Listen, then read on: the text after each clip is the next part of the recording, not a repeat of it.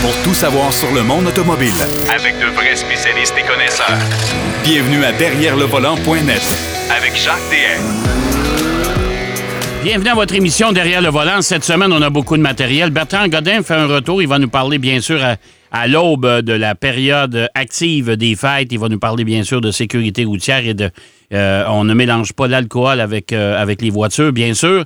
Alors, il va nous parler de tout ça. Il est en pleine campagne actuellement. Et on va parler avec Marc Bouchard qui va nous présenter son essai du Honda Pilot et euh, quelques suggestions de cadeaux de Noël.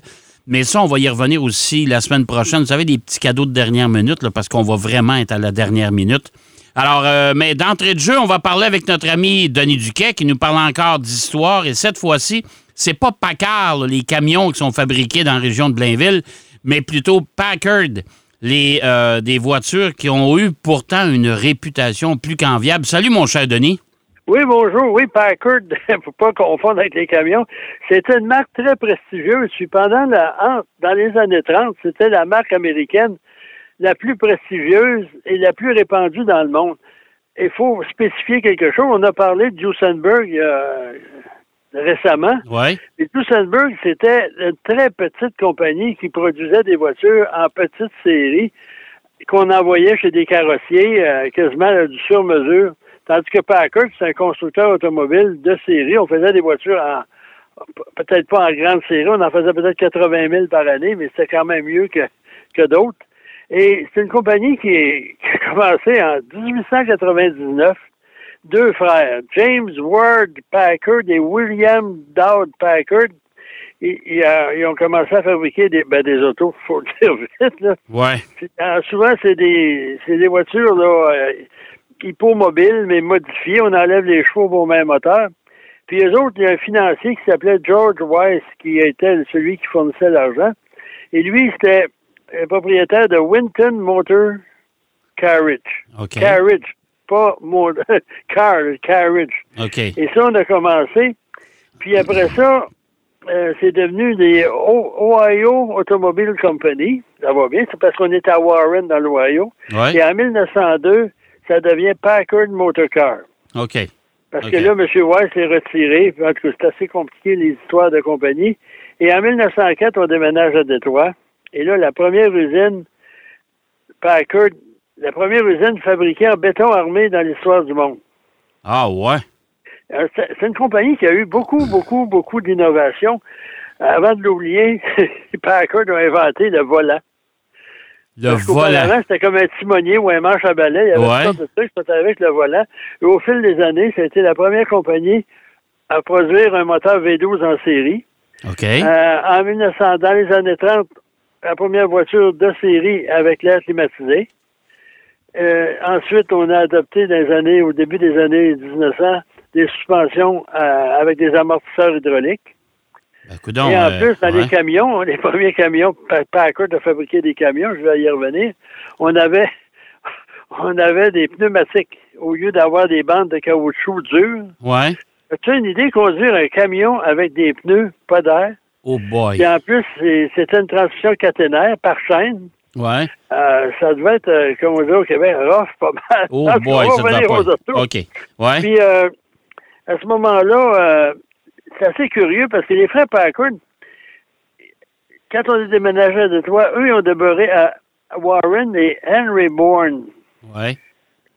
euh, J, Henry Bourne J, lui, il s'occupe de diriger la compagnie. C'est un homme assez entreprenant. Puis lui, il s'est engagé dans la construction du Lincoln, Lincoln Highway qui reliait New York à San Francisco à la même époque, autour des années 1900. Mon Dieu, l'ancêtre de la route 66 ou quoi? Euh, l'é- L'équivalent de ça, mais pas la route 66. OK. OK. Ça s'appelait le Lincoln Highway. OK. Ensuite, les premiers Packard, le modèle A, on a de la suite des idées. C'était un moteur monocylindre placé sous le siège. et On en a fabriqué cinq à 1250 dollars. Eh, monsieur, c'était cher pour l'époque, là. Oui, monsieur. Et- Ensuite, on a fait des modèles B, C et D. OK. Et c'était un moteur Packard monocylindre. Ensuite, on a un modèle F avec, à ce moment-là, euh, ce modèle-là a été la seconde voiture à traverser le continent. On se souvient, on avait parlé des, euh, euh, Horatio Nelson Jackson qui avait euh, traversé euh, l'Amérique, Ouais. le premier à traverser l'Amérique, avec une Winton. C'est assez curieux parce que les premiers Packard, la première association, c'était avec Winton. OK. Puis, euh, mais Packard s'est développé, est devenu une voiture de prestige. Et en 1912, on arrive avec un auto à six cylindres, six cylindres en ligne. Il faut dire pendant six cylindres, là, ça fait pas longtemps qu'on a des moteurs V6 Non. parce que c'était des moteurs qui avaient tendance à vibrer énormément. Puis c'est uniquement dans les années 80, Buick entre autres, qui ont réussi à maîtriser euh, le tempérament des moteurs V6. OK. Et à ce moment-là, c'est des voitures parmi les plus chères de l'époque. Puis pendant le premier conflit mondial, ben là, euh, Packard a fabriqué des moteurs pour euh, les chars d'assaut, euh, pour la marine, pour l'aviation. Et on a développé un moteur V12 pour l'armée. OK.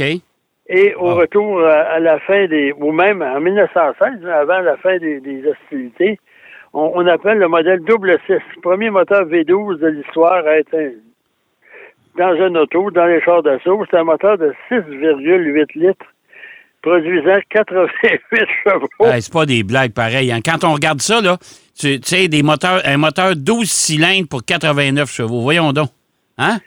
Oui, mais à l'époque, en plus, la boîte de vitesse était derrière le moteur, ce qui était aussi révolutionnaire. Ouais. Et la transmission, l'embrayage, c'était un multidisque, trois vitesses. Et le transfert de la puissance, c'était par cardan, au lieu d'être par chaîne, parce qu'à une certaine époque, c'était souvent un caténaire.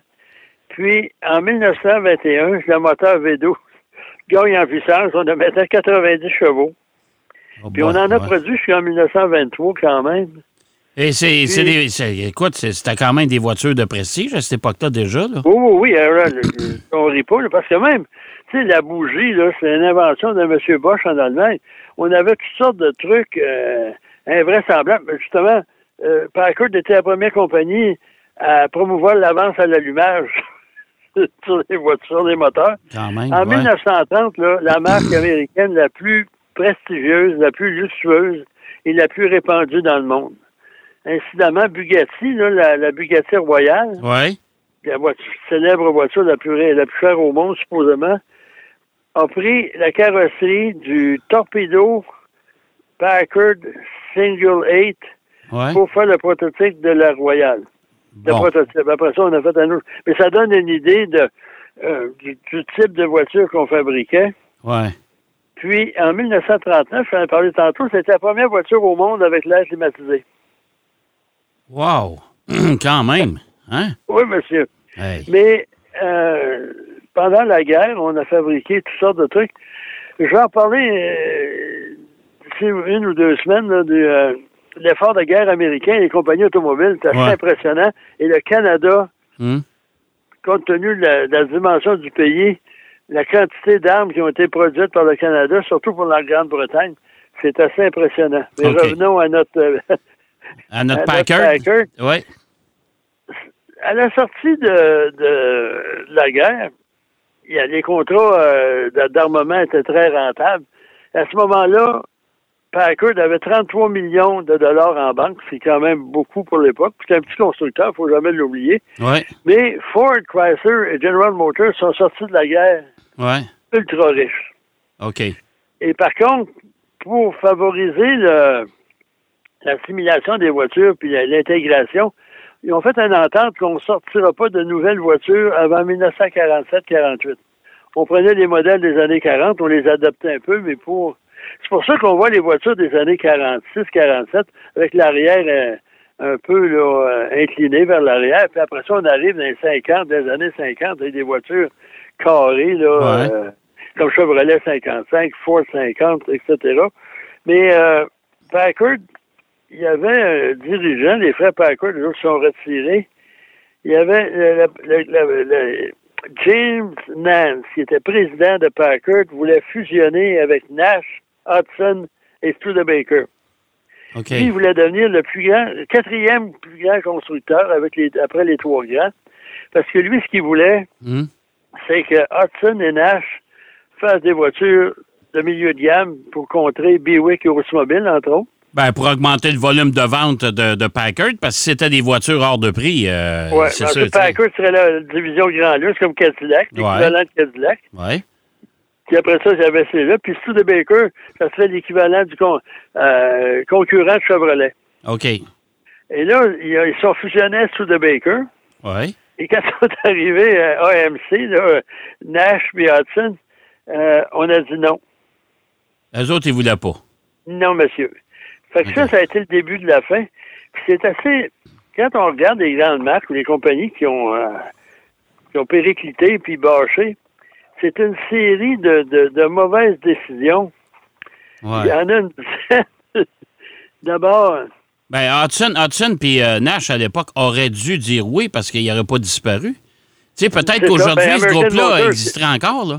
ouais. Hein? Mais c'est devenu American Motors, hein, puis ça, ça a été racheté par, par Renault. Quand le président était assassiné, on fallait investir en Amérique, puis Renault devait s'occuper d'un syndicat très actif qui voulait des améliorations, on a décidé de vendre à Chrysler. Euh, bref, ça n'a pas fonctionné. Et on avait une nouvelle usine, euh, Packard, on avait modernisé l'usine. Puis à ce moment-là, ça a pris du temps, la qualité des produits, c'est soit une marque très prestigieuse, il y avait beaucoup, beaucoup de, de, de, de- de qualité assez euh, faible sur les voitures. Ensuite, on avait un moteur 8 cylindres, mais 8 cylindres en ligne. OK. Puis dans les années 50, ben Ford euh, et les autres avaient, euh, avaient des moteurs V8, puis les ventes en 1954 ont été désastreuses. Quand le moteur V8 est arrivé en 55, il était un peu trop tard. OK. Et quand on s'est associé à Studebaker, Studebaker, on, on peut trafiquer la vérité en disant qu'ils en produisaient 300 000 par année puis qu'ils faisaient des, des profits, mais quand ils sont associés, on a découvert que Studebaker n'était pas capable, physiquement incapable de produire autant de voitures, puis encore moins des ventes. OK. Ça fait Ouais. qu'à ce moment-là, euh, il y avait aussi un modèle, euh, le modèle V8 des années 50, qui est arrivé en 55, qui devait révolutionner, qui quasiment a jamais livré la marchandise dans un sens. Sa silhouette était dépassée par rapport à ce que la concurrence euh, produisait, offrait. Donc, il y a une mévente. Et on faisait aussi, euh, on a décidé de confier de, la fabrication des carrosseries à Bragg's Body Ouais. à, à partir de 1940. Il y a eu une hiatus pour- après la guerre, pour la guerre. Puis après ça, la, cette compagnie a été achetée par Chrysler. Ah bon, fait qu'on a... Fait que là, on commence, on retourne à l'usine. Ouais. Et à ce moment-là, ben, euh, ça a pris du temps à mettre ça en branle. La qualité n'était pas fameuse. Euh, les gens, la, la réputation de Packard en a pris pour son rhume. Et moi, je me souviens, euh, c'est ça quand on est âgé. Je m'en rappelle, dans le début des années 50, euh, il y a quelqu'un, c'est mon voisin, qui était arrivé en Packard. Ouais. Puis mon père il disait, Hey, le voisin, Packard.